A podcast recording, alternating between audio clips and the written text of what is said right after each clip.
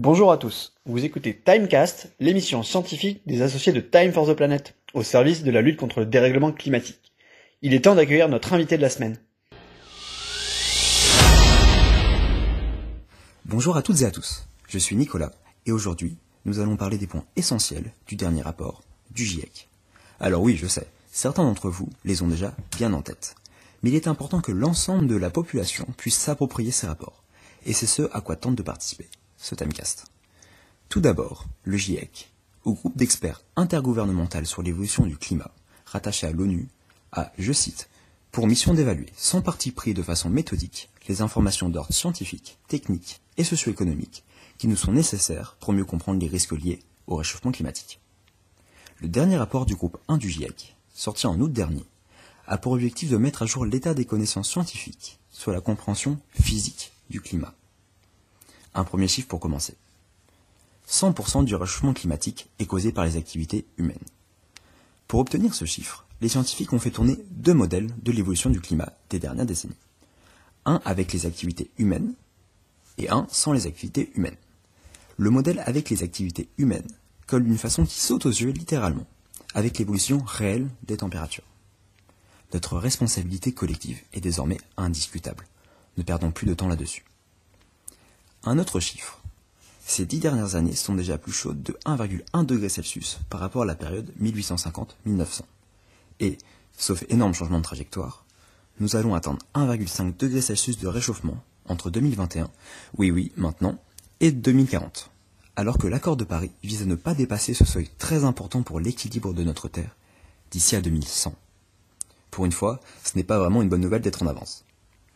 Concernant le niveau de la mer, celui-ci n'a jamais augmenté aussi rapidement que depuis 1900 si l'on regarde les données disponibles sur les trois derniers millénaires.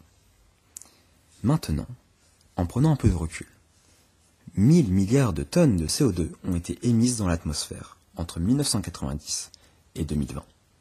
Ça fait environ 1000 milliards de Twingo envoyés dans ce qu'on prend pour une grosse poubelle, à savoir notre atmosphère, en 30 ans seulement. Ça fait beaucoup de Twingo. Toutes ces émissions sont responsables, notamment, de changements climatiques généralisés, c'est-à-dire touchant le monde entier, rapide, et qui commencent seulement à s'intensifier. C'est inédit depuis au moins 2000 ans. Un point clé désormais. Si nos émissions de gaz à effet de serre continuent, les océans et les forêts pourront de moins en moins bien stocker une partie de nos émissions. C'est l'un des nombreux effets boule de neige, assez flippant il faut le dire, qui pourrait nous atteindre si on ne fait rien. Mais justement, que devons-nous faire face à tout cela? Il est très important de comprendre que notre destin est entre nos mains. Non, nous ne sommes pas cuits. Nous pouvons encore agir. Comment agir, justement?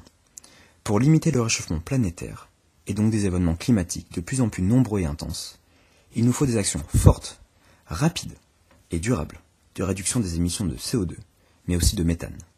Chaque tonne de gaz à effet de serre émise compte. En résumé, il convient d'appliquer la sobriété dans nos actions de tous les jours, de baisser au maximum l'utilisation de charbon, pétrole et gaz pour la production d'énergie, et d'innover au maximum pour nous aider dans ces transitions. Les groupes 2 et 3 du GIEC, qui étudient les conséquences, la vulnérabilité, l'adaptation et enfin l'atténuation du changement climatique, doivent rendre leur rapport en février et mars de l'année prochaine. Nul doute que ces rapports feront l'objet d'un nouveau timecast pour apporter bien plus de détails sur ces points. D'ici là, portez-vous bien et n'oubliez pas, on agit toujours plus avec le sourire que sans. Restons positifs donc. Voilà, c'est tout pour cette fois-ci. À la prochaine time.